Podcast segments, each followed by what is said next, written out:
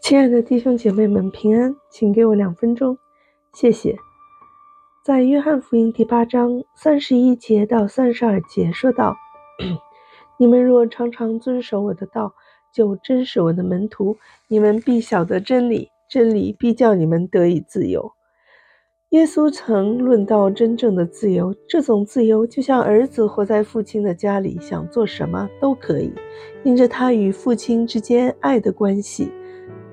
所以有随心所欲的自由，然而这种自由并非所谓绝对的自由，因为父亲的家里仍有家规作为规范。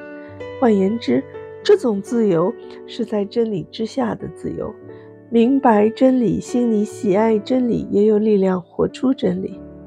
对想要追求绝对自由的人，是以自己为中心，追逐自己所想所欲。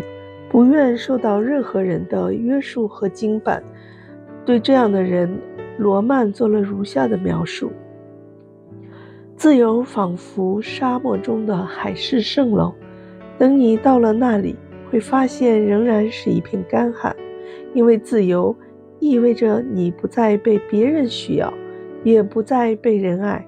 这就像是一种死亡，又像嘴巴里吃进一堆沙子。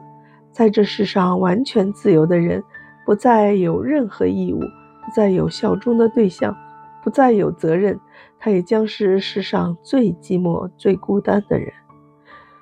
大哲学家康德说：“只有出于自由的道德，才是真正的道德；也只有顺服道德律的自由，才是真正的自由。”下面让我们一起来祷告。亲爱的阿爸天父，感谢你，使我们都成为被你呼召的人，因着真理的自由圣灵，使我们得到自由。